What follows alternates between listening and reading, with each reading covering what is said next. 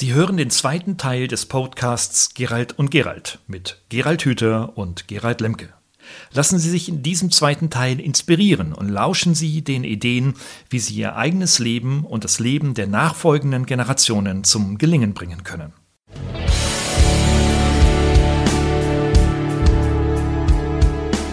Suchen Sie nach digitalen Strategien für Ihr Unternehmen? Glauben Sie, dass Internet Ihre Kinder schlau macht?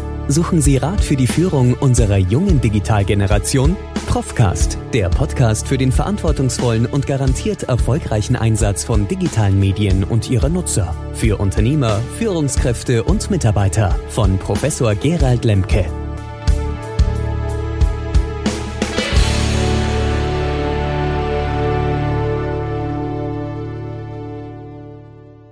Ich bin davon überzeugt. Und gerade zum Thema Komplexität hat ja Dietrich Dörner ja schon in den 80er Jahren sich äh, mit, mit fantastischen Publikationen geäußert. Ähm, jetzt ist, stellt sich aber heute die Frage, fast 40 Jahre später, hm, was brauchen wir denn da so für Fähigkeiten? Sie haben ja äh, wie Empathiefähigkeit, Umgang, Impulskontrolle, ähnliches angesprochen. Das sind ja eher so die weichen Faktoren. Ist also das, was für die Zukunft wichtig ist, um mit Komplexität auch nur annähernd gefühlt umgehen zu können. Sind das eher diese weichen Faktoren? Oder sind es nicht doch die harten? Die andere, das Wissen und die, der Sachverstand und was man jetzt alles so in der Schule lernt oder auf der Universität, wenn Sie das mal alles genauer angucken, das können Sie alles inzwischen in unseren Datenbanken runterladen. Mhm. Das ist alles Zeug, das hat, das braucht man auch und man muss auch wissen, wie man das kriegt. Aber das braucht man sich nicht ins eigene Hirn zu tun. Was, was man eigentlich braucht, ist diese Fähigkeit, mit diesen Daten umzugehen. Und, und das wiederum ist etwas, was man, was man nicht erwerben wird, wenn es einem keine Freude macht. Jetzt komme ich eigentlich zu dem zentralen Punkt. Also das, dass man später nur gut funktioniert, führt dazu, dass man sich alles aneignet, was man braucht, damit man in einem vorgefertigten System funktioniert. Äh, das sind dann aber Menschen, die, die arbeiten das alles ab, was ihnen gesagt worden ist. So, und wenn man das so abarbeiten kann, dann kann man es auch im Algorithmus aufschreiben und damit einen Automaten füttern. Und dann macht das ein Computer. Und das gilt nicht nur für einfache Tätigkeiten, das gilt auch für Juristen oder, oder Ärzte oder Hochschullehrer. Wenn der Hochschullehrer da vor, der, vor seinen Studenten steht und jedes Jahr dieselbe Leier darunter macht, dann braucht man den eigentlich auch nicht mehr. Da gibt es Massive Open Online Kurses, da kann man sich in Harvard dort einloggen und dann hört man die Vorlesung dort. Da braucht man auch nicht mal mehr in diese Universität zu gehen. Also das ist alles in Zukunft ersetzbar und das Einzige, was nicht ersetzbar ist, ist das, was Menschen mit Freude tun. Also ich sage immer, der Gärtner, der seine Rosen liebt, den mhm. wird niemals ein Automat ersetzen können. Aber der, der da nach Dienst nach Vorschrift mit dem Laubbläser auf dem Rücken da umherläuft, mhm. den kann man dann auch bald mit dem Roboter austauschen. Mhm. Und das wird auch so kommen. Und deshalb sind alle Kinder, die heute und Heranwachsende, die heute ihre Freude am, am Lernen verlieren, auch diejenigen, die zwangsläufig ihre Freude am Tätigsein verloren haben. Und das sind diejenigen, die dann für Geld arbeiten gehen. Das und, und das sind diejenigen, die Arbeiten ausführen, wenn man dafür Geld kriegt, die man eben auch irgendwie sehr klar beschreiben können muss. Und die wird es wahrscheinlich in Zukunft nicht mehr geben. Also die, die, da, da, bilden wir jetzt im Augenblick eine ganze Generation von jungen Leuten für eine Welt aus, die gibt es gar nicht mehr. Mhm. Das ja. geht nicht nur um das Wissen, was dann, keiner weiß ja, was die in 20 Jahren wissen müssen. Das gilt vor allen Dingen für diesen Umstand, dass, auch wenn sie so gut wie nichts wissen, eines auf alle Fälle erhalten bleiben muss, und das ist diese Freude, sich neues Wissen anzueignen. Mhm. Das darf nicht weggehen. Das wäre die zentrale Aufgabe unserer, wenn es Bildungssysteme wären und nicht nur Aufbewahrungseinrichtungen, dann wäre die zentrale Aufgabe dieser sogenannten Bildungseinrichtungen, dass die angeborene Entdeckerfreude und Gestaltungslust von keinem einzigen Schüler untergraben wird und dann am Ende welche rauskommen, die keine Lust mehr haben. Mhm. Ich stelle mir das gerade mal, versuche mir das praktisch vorzustellen, ne? wie das praktisch aussehen könnte. Nun ist es, Kinder sind in den ersten sechs bis acht Jahren, das haben Sie auch wunderbar in Ihren Büchern beschrieben, sehr natürlich neugierig. Und das, unser Bildungssystem trainiert es, diese Neugier ab. um es darauf mal zu fokussieren. Und dann wird von Ihnen verlangt, in der Uni beispielsweise bei uns mit 20 Jahren, so jetzt seid doch mal wieder neugierig. Und dann gucken die mich komisch an und sagen, was ist denn das? Das kenne ich nicht. Dann kommen sie ins Unternehmen mit ein, zwei, drei Degrees, also Bachelor, Master und ähnlichen Ab äh, Papieren. Und dann wird gesagt, Mensch, wir haben hier komplexe Probleme, du hast doch studiert, löst das mal. Und dann können die das wieder nicht. Ähm, also ähm, wenn ich mir das praktisch vorstelle, wo Hebel sein könnten, also ganz praktisch, was könnte man denn jetzt einem Studierenden oder einem Schüler in der Schule sagen als Pädagoge, ähm, um es anders zu machen? Also wie stelle ich mich dahin und ähm, wie, wie kann ich diese Neugier wieder wecken? Ich meine, wir haben ja mit Montessori und Waldorf ja auch Ideen und, und auch Erfahrungen, aber ähm, wie kann man es vielleicht auch in unserem System machen? Also man kann das in einzelnen Schulen erreichen. Es gibt ja solche Schulen. Mhm. Aber da ist es so, dass noch nicht mal die Nachbarschule bereit ist, das zu übernehmen.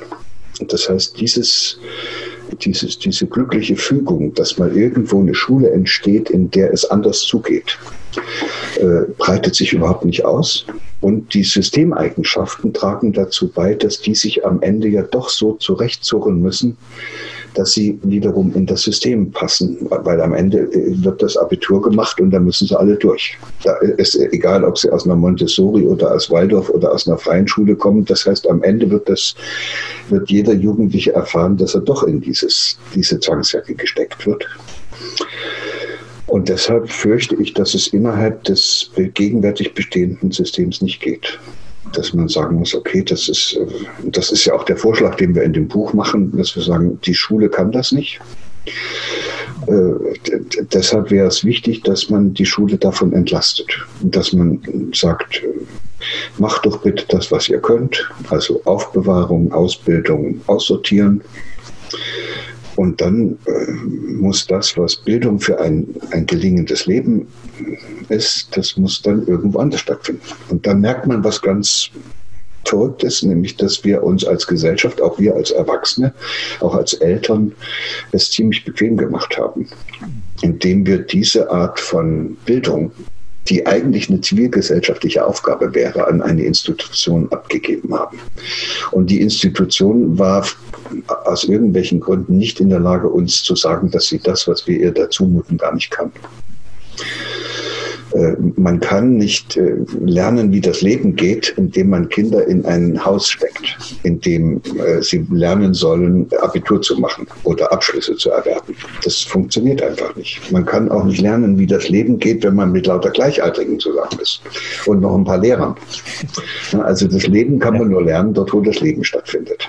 Und das heißt, wir haben aber jetzt gar keine Orte. Wenn man jetzt fragt, wenn, also im Augenblick können die Schüler ja gar nicht noch was anderes lernen, können, außer das, was in der Schule angeboten wird, weil sie den ganzen Tag in der Schule sind. Jetzt würden wir uns vorstellen, wir schicken sie nur noch einen halben Tag in die Schule. Wo sollen sie denn dann hin? Also wo sind jetzt in der Kommune die Orte, wo ein Kind lernen kann, wie das Leben geht? Ist nichts. Am Ende ist gar das, das mhm. Smartphone und das, das Tablet ist der einzige Ort, wo sie dann rumdatteln, weil keiner da ist, der ihnen etwas anbietet, was für sie hochattraktiv ist. Die Zukunft könnte heißen, eine Kommune kommt mal irgendwann auf die Idee und die Eltern verstehen das auch und wollen das auch und es wird dann eben in diese ganze Kommune oder der Stadtteil als Bildungscampus ausgewiesen. Ach so. Dann hat man da den Bäcker und das Bestattungsinstitut und, und den Handwerker und auch das Büro und auch die Geschäfte und alles, was es da gibt. Und das sind alles Lernorte. Und, und überall können die Kinder hin und können da mitmachen und können lernen, wie das dort geht und was, was man da alles so macht. Und in diesem Stadtteil gibt es, in diesem Campus, wo die jeden Tag hingehen, gibt es dann eben auch noch ein Haus, wo früher Schule dran stand. Und da gehen sie eben hin, wenn sie lernen wollen, wie die Integralrechnung geht. Oder wie Lesen und Schreiben geht dann hätten wir eine andere Situation. Dann würden die ganzen Lernerfahrungen im Wesentlichen außerhalb der Schule gemacht und die Schule könnte endlich das machen, was sie ja auch gut kann, nämlich Ausbildung. Mhm. Aber das, da bahnen Sie jetzt schon, das ist ein, ein unvorstellbar großer Schritt für eine Gesellschaft, die ja nur im Tippelschritt versucht, sich den Zwängen anzupassen, die da in dieser globalisierten und digitalisierten Welt äh, auf sie zukommen. Und da äh, kann man eigentlich, wenn man da nicht langsam mutiger wird, äh, äh, kann man eigentlich nur verlieren. Und äh, die Hoffnung, die wir alle haben, und das haben Sie ja vorhin schon ein bisschen angedeutet, ist, dass die jungen Leute es einfach nicht mehr mitmachen. Dass die unsere Wertvorstellungen nicht mehr übernehmen. Dass die sagen, ja. das sind eure Vorstellungen, aber nicht unsere. Und wenn ich hier in diese Firma komme, dann habe ich keine Lust, mir die Beine auszureißen und Tag und Nacht zu arbeiten und meine Familie zu vernachlässigen. Das habt ihr gemacht. Das mache ich mhm. nicht. Ich nehme nächstes Jahr Elternauszeit und wenn ihr mir die Möglichkeit dazu nicht bietet, dann komme ich hier nicht her. Außerdem müsstet ihr mir erklären, was ihr überhaupt hier macht und wozu das gut sein soll, weil sinnlosen Scheiß mache ich nicht. Ja, und dann kommen die dann und sagen, aber sie kriegen bei uns einen Dienstwagen und einen Fahrer. Und dann sagt er, nee, ich komme sowieso mit dem Fahrrad, das brauche ich jetzt nicht. Ja, aber ich könnte mir vorstellen, dass äh, ich mal gucke, wie ihr Kindergarten ist und äh, mich mir anschaue, ob ich da gerne mein Kind hinschicke. Das, das, das sind die Unternehmen überhaupt nicht darauf vorbereitet vorbereitet. Aber das sind genau diese jungen Leute, die sie gebrauchen könnten. Absolut. Wissen, was sie wollen. Aber das, was die da wollen, und die sind auch kompetent und die können auch was, die können auch mit Komplexität umgehen. Das, äh, das, das so ganz daneben ist das ja nicht gegangen, in, in, weil das haben sie aber nicht in der Schule gelernt. Mit Komplexität, wenn sie mit Komplexität mhm. umgehen können, haben sie das irgendwie außerhalb der Schule lernen, gelernt. Mhm. Und, und die braucht man jetzt und die kriegt man aber nicht, wenn man so rangeht, wie wir das im Augenblick machen. Deshalb ist das schon eine sehr spannende Geschichte, aber die Situation ist viel gefährlicher, als Sie sie vorhin beschrieben haben. 20 Prozent der, der Schulabgänger sind so psychisch problematisch. Ja. Noch viel schlimmer ist ja die Diagnose der Kinder und Jugend, der Kinderärzte, ja. die da sagen, von den Grundschülern ist die Hälfte entweder seelisch oder körperlich krank. Ja. Was soll denn das werden, wenn die jetzt noch weitergehen? Ja. Und, und, und, und, und, ja klar, die Eltern, die Eltern finden das total in Ordnung, meistens, wie ihr Kind ist. Vielleicht, weil die Eltern genauso sind oder dass äh, einfach auch die Wahrnehmung für, für Symptome ausgeblendet hat. Ne? Weil sie, ich glaube, weil sie, weil sie sich an, an dem orientieren, was so einigermaßen klappt. Mhm. Also sie orientieren sich nicht an dem, was möglich wäre, sondern an dem, was notwendig ist. Mhm. Und damit kommt man nie zur Potenzialentfaltung, sondern da erzieht man Kinder, die also das Notwendige irgendwie einigermaßen beherrschen. Ich habe die Erkenntnis gewonnen, jetzt in den vielen, vielen Jahren im Bildungssystem ähm, als ja, Akteur, ähm, dass wir, und äh, da nehme ich mich auch hinzu, den, die Bedürfnisse der ähm, ja, unserer Novizen nicht kennen, also unserer Schülerinnen und Schüler nicht kennen. Ähm, und wenn wir sie fragen, äh, was wollt ihr denn gerne von mir jetzt wissen, dann kommt da in der Regel nicht sehr viel. Das haben wir ja auch beschrieben. Ne? Das ist abtrainiert. Ähm, also diese Neugier. Ähm, aber selbst wenn ich mich jetzt als Akteur massiv dafür interessiere, was der Bedarf jetzt meines Kurses oder das Bedürfnis einzelner Studierenden ist, haben Sie da eine Idee, wie man da herankommt? Wahrscheinlich nicht jetzt mit quantitativ rationalem Denken. Ne? Ähm, wie kann ich sowas in Erfahrung bringen? Wir haben mal versucht, in der Uni in Göttingen die Studierenden zu fragen, äh, was sie eigentlich gerne hätten und ob es ihnen nicht recht wäre, wenn man solche Vorlesungen machte, wo auch philosophische und andere Themen, auch so lebensrelevante Themen bearbeitet werden. Die, die Antwort äh, war bei dieser Befragung, dass die überwiegende Mehrzahl äh, den Wunsch hatte, möglichst schnell fertig zu werden. Also macht es noch effektiver. ja. Nicht macht es langsamer, macht es ein bisschen tiefgründiger, macht es interdisziplinär, sondern sagt uns klipp und klar, was er erwartet und dann erledigen wir das und dann sind wir hier schnell fertig. Ja. Schwierig, jemanden, der so sich selbst zum Objekt gemacht hat, und sich selbst so funktionalisiert hat und sich selbst als jemand betrachtet, der einfach nur noch mit diesem Zeug fertig werden will, dem wieder zu helfen, lebendig zu werden. Ja. Ist, der, der, funktioniert ja nur noch. Also eigentlich ist der, eigentlich ist der 20, 25-Jährige quasi schon tot, also mental tot. viele lebendige Anteile, die ja. eigentlich normalerweise verhindern, dass eine Person sich äh, funktionalisieren lässt, die hat er irgendwo äh, unter sozusagen selbst, das ist wichtig, nicht abtrainiert, sondern das hat er, er hat sich richtig Mühe gegeben, dass das in seinem Hirn nicht wieder hochkommt. Mhm. Mhm. Die Gestaltungslust muss weg, sonst hätte man das nicht überstanden. Mhm. Freude am Bewegen musste schon in der ersten Klasse weg, sonst hätte man da nie in Ruhe sitzen können. Und das sind dann, ich nenne das immer gerne, dass es werden äh, vitale Bedürfnisse von den betreffenden Kindern und Jugendlichen selbst eingewickelt, also gehemmt, da werden hemmende Synapsen drüber gelegt über dieses, nennen wir es mal, Zentrum im Hirn, wo die Bewegung sozusagen, dieses Bedürfnis nach Bewegung generiert wird, bis das still ist, bis das nichts mehr sagt, weggehemmt. Und dann kann man ganz Tag sitzen. Und dann kann man auch so eine Meinung haben, dass man jetzt mit der Uni also möglichst schnell fertig werden will. Das ist mhm. dann, dann funktioniert man so, wie man sich selbst funktionalisiert hat. Und die Antwort auf Ihre Frage heißt, das kriegt man jetzt nicht hin, indem man mal als irgendwelche an kleinen Sachen herummacht, sondern ich fürchte, dass man das nur auflösen kann, wenn man äh, es selbst will. Das heißt, die jungen Menschen müssten in eine Situation kommen, wo die nochmal spüren, dass da in ihnen etwas ist, was sie selber so fest umwickelt und, und unterdrückt haben, dass es alles schon gar keinen Spaß mehr macht. Also ich, das kann passieren, das kennen wir ja, das sind so Momente im Leben Sternstunden, wo man plötzlich in eine Situation kommt, wo man, wo man spürt, dass da in einem etwas ist dass, dass man wieder mit dieser Sinnlichkeit in Berührung kommt, die man mal hatte.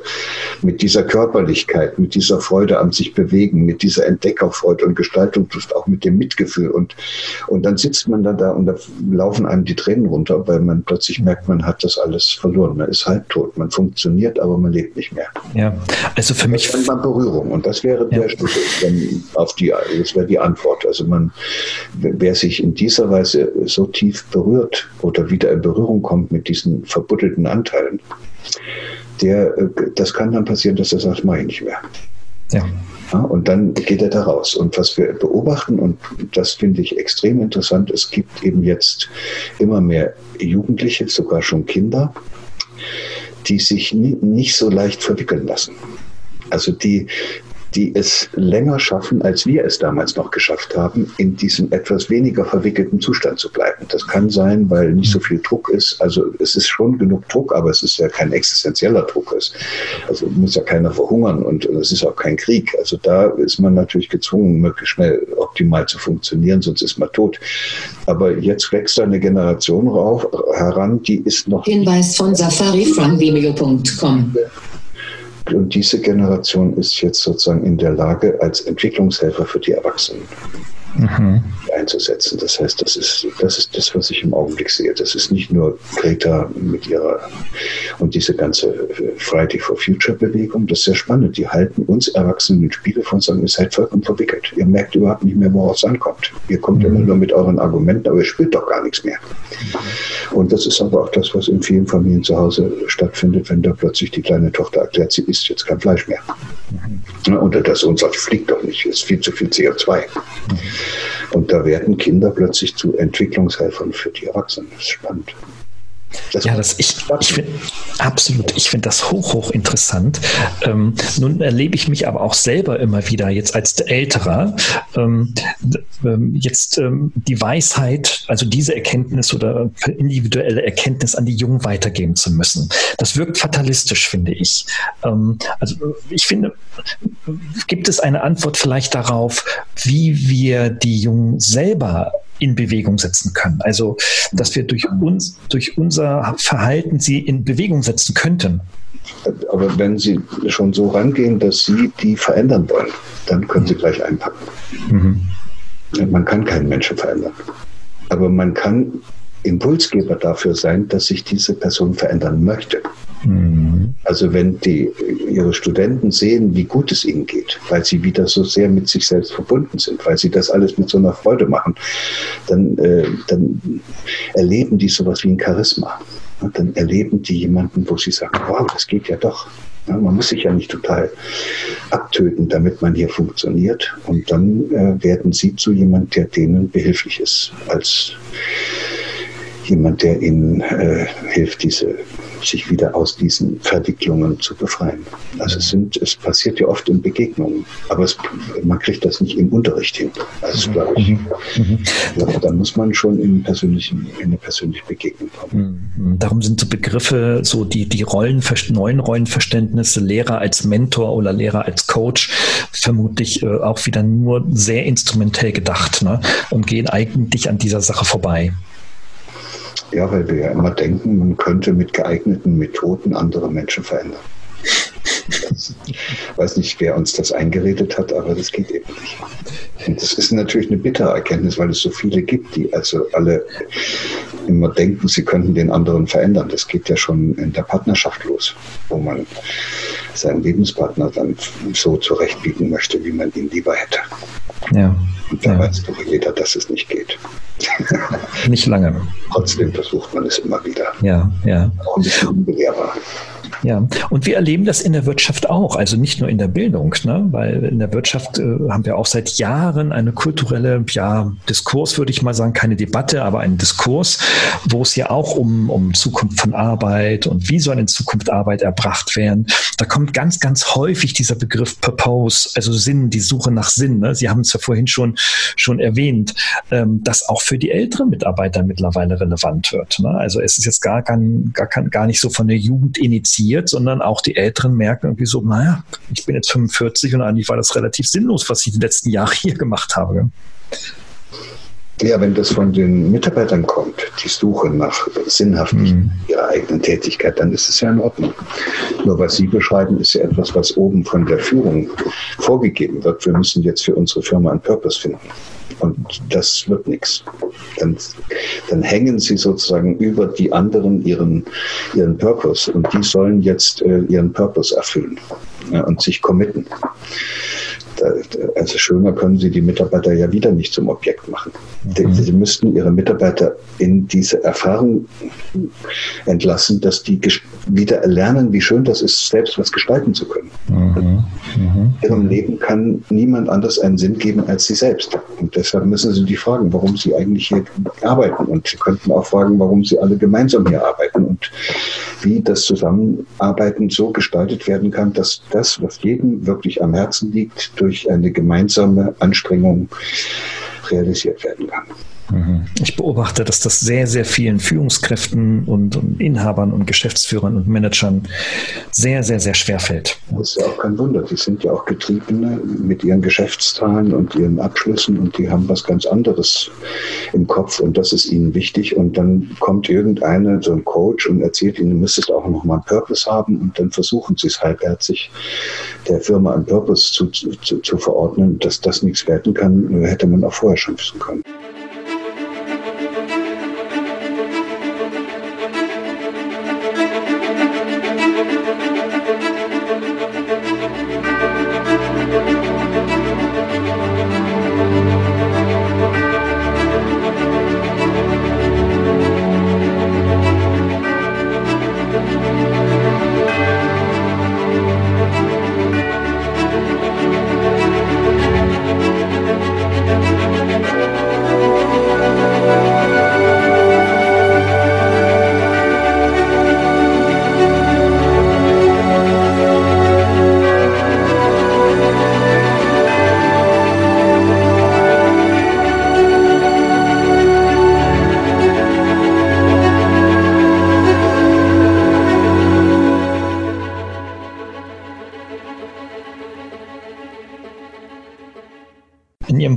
Education for Future, das Sie ja mit Marcel Heinrich und mit Senf geschrieben haben, ähm, haben sich für den Untertitel Bildung für ein gelingendes Leben entschieden. Das ist ja schon äh, etwas Neues. Ja? Ähm, wendet sich also schon vom mechanistischen Lernen ab, ganz, ganz, ganz klar. Und stellt sich, als erstes stellt sich mir die Frage, was ist eigentlich ein gelungenes Leben? Und das in den Kontext von Bildung. Weil wenn wir wissen, was ein gelungenes Leben ist, dann wissen wir vielleicht auch im Idealfall, zumindest im theoretischen, was Bildung dazu leisten kann. Ja, es gibt ja im Deutschen so zwei Begriffe, Begriffe, die wir verwenden können, wenn wir beschreiben wollen, wo wir hinwollen. Das eine heißt Erfolg haben Und dann wollen wir alle erfolgreich sein. Mhm. Und, äh, und das kann man einsetzen, wenn es sich um relativ einfache Dinge handelt, die man erreichen will. Also zum Beispiel einen 100-Meter-Lauf, den kann man erfolgreich zu Ende bringen. Oder ein Fahrradrennen oder, oder eine Maschine kann man erfolgreich zu Ende bauen. Mhm. Und dann gibt es im Deutschen einen Begriff, den wir verwenden, wenn die Dinge komplex sind. Also vor allen Dingen, wenn das irgendwas mit dem Lebendigen zu tun hat.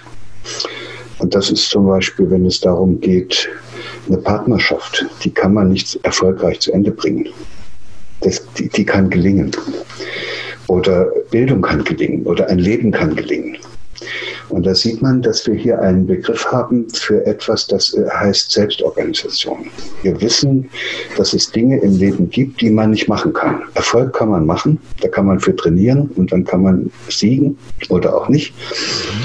Äh, so etwas Kompliziertes, was lebendig ist, kann man nicht machen. Das, äh, das ist ein sich selbst organisierender Prozess und man kann nur dafür sorgen, dass Rahmenbedingungen geschaffen werden, innerhalb derer sich das, was man sich wünscht, auch geschieht. Und das finde ich extrem spannend, dass wir im Deutschen so einen Begriff haben, der fehlt nämlich den, im angloamerikanischen Raum. Das heißt, die müssen es immer machen. To achieve, to succeed. Äh, und wenn man denen erklärt, was wir mit gelingen meinen, dann sind die irgendwie ziemlich ratlos, weil das kennen sie gar nicht, dass man es einfach auch nur geschehen lässt. Aber dafür sorgt, dass es so geschieht, wie man sich das wünscht. Also eine Führungskraft würde, wenn die sagt, es geht ums Gelingen, alles dafür tun, dass sie selbst als Führungskraft nicht mehr nötig ist, weil die Mitarbeiter sich so engagieren und einbringen und so verantwortungsvoll mit den Dingen umgehen, dass die Führungskraft sich zurücklehnen kann und kann endlich aufhören, Eselsreiter zu sein. Vielleicht noch Bergführer, aber das, das geht auch nur dann, wenn die anderen mit auf den Berg wollen.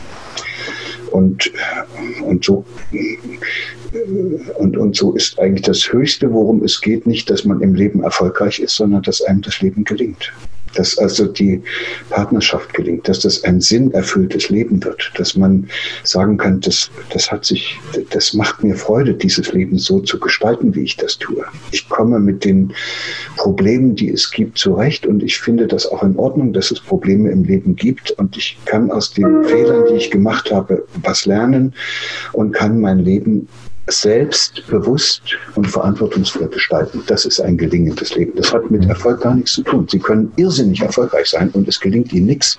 Die Frau läuft weg, die Kinder mhm. Äh, wollen von ihnen nichts mehr wissen und am Ende sind sie Alkoholiker, aber sie waren mal irgendwann Chef von der Firma. Mhm. Oder, mhm. oder Herr Trump oder wie immer. Also Erfolg ist kein, kein Kriterium dafür, dass es gelingt. Währenddessen, wenn es gelingt, haben sie meistens als Nebeneffekt auch Erfolg. Das ist das Verrückte. Mhm. Der, der, der, Erfolg ist ein Nebeneffekt des Gelingens. Aber das ist natürlich sozusagen in einer Vorstellungswelt, die aus dem vorigen Jahrhundert kommt und wo der Wettbewerb und der Leistungsdruck sozusagen als essentiell angesehen wird, wo das darwinsche äh, Prinzip äh, sozusagen wie ein Grundgesetz behandelt wird, dass äh, man also nur die, dass nur diejenigen überleben, die die fittesten sind oder die am besten angepassten. Wenn man mit solchen Prämissen und solchen Vorstellungen an das Leben herangeht, dann kann es eigentlich nicht gelingen. Und da sind wir jetzt in so einem Wandelprozess und deshalb haben wir das da auch auf die Spitze gebracht, weil was Sie mit einer guten Schulausbildung machen können, ist unter Umständen, dass Sie Erfolg haben. Aber dass ihnen das Leben gelingt, das heißt das überhaupt nicht. Im Gegenteil, muss man sagen, diejenigen, die meistens da mit diesen tollen Zensuren äh, alles abgeschlossen haben, sind diejenigen, die am gefährdetsten, am gefährdetsten sind, dass sie das Leben, dass sie scheitern irgendwann im Leben. Und zwar dort, wo es ein bisschen komplexer wird. Ja, aber dann sind wir Menschen. Kinder, hm. so. Mhm. Dann sind aber auch diese Menschen oder wir Menschen generell natürlich auch ähm, Weltmeister in der Selbstlüge. Wir reden uns dann die Niederlage schön. Ähm, und was Sie vorhin so wunderbar aus äh, beschrieben haben, geben wir dann die Verantwortung an Dritte ab. Da sind die anderen schuld, aber man nicht selber. Man nicht selber. Ne? Das ist etwas, was wir natürlich in der Wirtschaft dann zuhauf beobachten. Ähm, ja, nicht umsonst ähm, gab es schon, schon mal im Buch Nieten in Nadelstreifen, wo es eigentlich schon längst einen Nachfolger geben müsste, meiner Überzeugung nach. Ähm, natürlich noch was dahinter ist, sie können eigentlich im Leben nicht frei werden, solange sie ein Gehetzter sind. Mhm. Die Leute, die den Erfolg unbedingt brauchen, sind eigentlich sehr unfreie Menschen. Weil die äh, jagen ja etwas hinterher. Die können ja gar nicht in Ruhe gucken, was es alles gibt. Äh, und deshalb ist dieses Buch eigentlich auch ein Aufruf, dass wir unseren Kindern die Möglichkeit geben, zu lernen, wie man mit dieser Freiheit, die wir ja in den letzten paar Jahrhunderten blutig bezahlt haben und errungen haben, also der Freiheit von Hunger und Not und Elend und jetzt auch schon viele Jahre von Krieg und Herrschaft. Äh, das ist ja eine wahnsinnige Befreiungsbewegung gewesen, die wir gemacht haben. Und was wir aber vergessen haben, ist, dass man auch lernen muss, mit der Freiheit umzugehen. Und und das bedeutet, dass wir unseren Kindern es ermöglichen müssten, in sich selbst einen, einen Maßstab zu finden, eine Art Kompass zu finden, der ihnen hilft, in einer nun nicht mehr von außen regulierten Welt ihren eigenen Weg zu finden. So. In einer globalisierten, digitalisierten Welt, wo überall im Augenblick Rattenfänger sitzen, so durchzukommen, dass man nicht in diese Fallen dieser Rattenfänger reinfällt. Das ist, weil, weil früher sind Menschen geführt worden durch äh, Druck, also durch, durch Herrschaft und Unterdrückung. Mhm. Heute hat sich da ein ganz anderes Prinzip durchgesetzt. Heute kann man Menschen am besten beherrschen, indem man sie verführt. Mhm. Und, und Verführte sind nicht frei. Verführte sind Verführte. Und das Dumme ist beim, bei jemand, wenn man unterdrückt wird, da kann man sich noch wehren. Da ist man noch Subjekt, da spürt man sich noch, da kann man sich mit anderen zusammenschließen und einen Aufstand machen. Äh, als Verführte kann man nur noch wie ein Esel hinterherlaufen.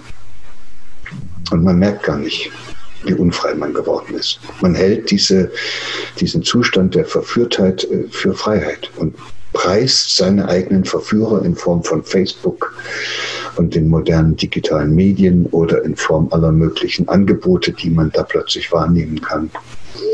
Und, äh, und ist eigentlich ein Junkie. Ja. Ja, so ist es. So ist es. Und das wäre die große Aufgabe, die wir hätten, wenn man über ein gelingendes Leben redet. Ein gelingendes Leben kann es nur sein, wenn ich am Ende mit der Freiheit, die mir geschenkt worden ist, umzugehen gelernt habe und wenn ich dann weiß, was ich will, damit ich nicht mehr verführbar bin. Ja.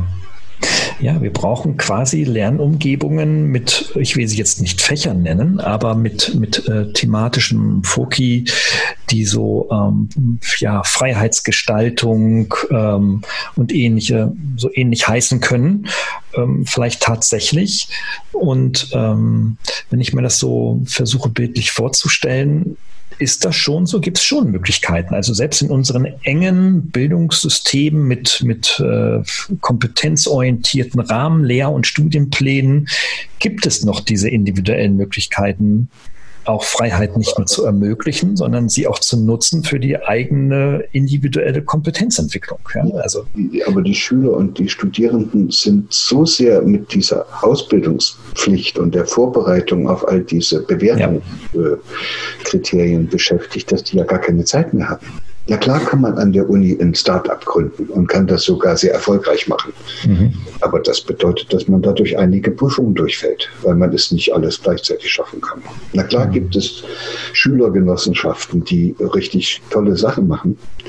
Aber da kann dann sozusagen der einzelne Schüler irgendwann nicht mehr mitmachen, weil er merkt, wenn ich hier mich jetzt weiter engagiere, äh, werde ich in Mathe zu schlecht und dann kriege ich ein zu schlechtes Durchschnittszeugnis und dann kann ich nicht studieren.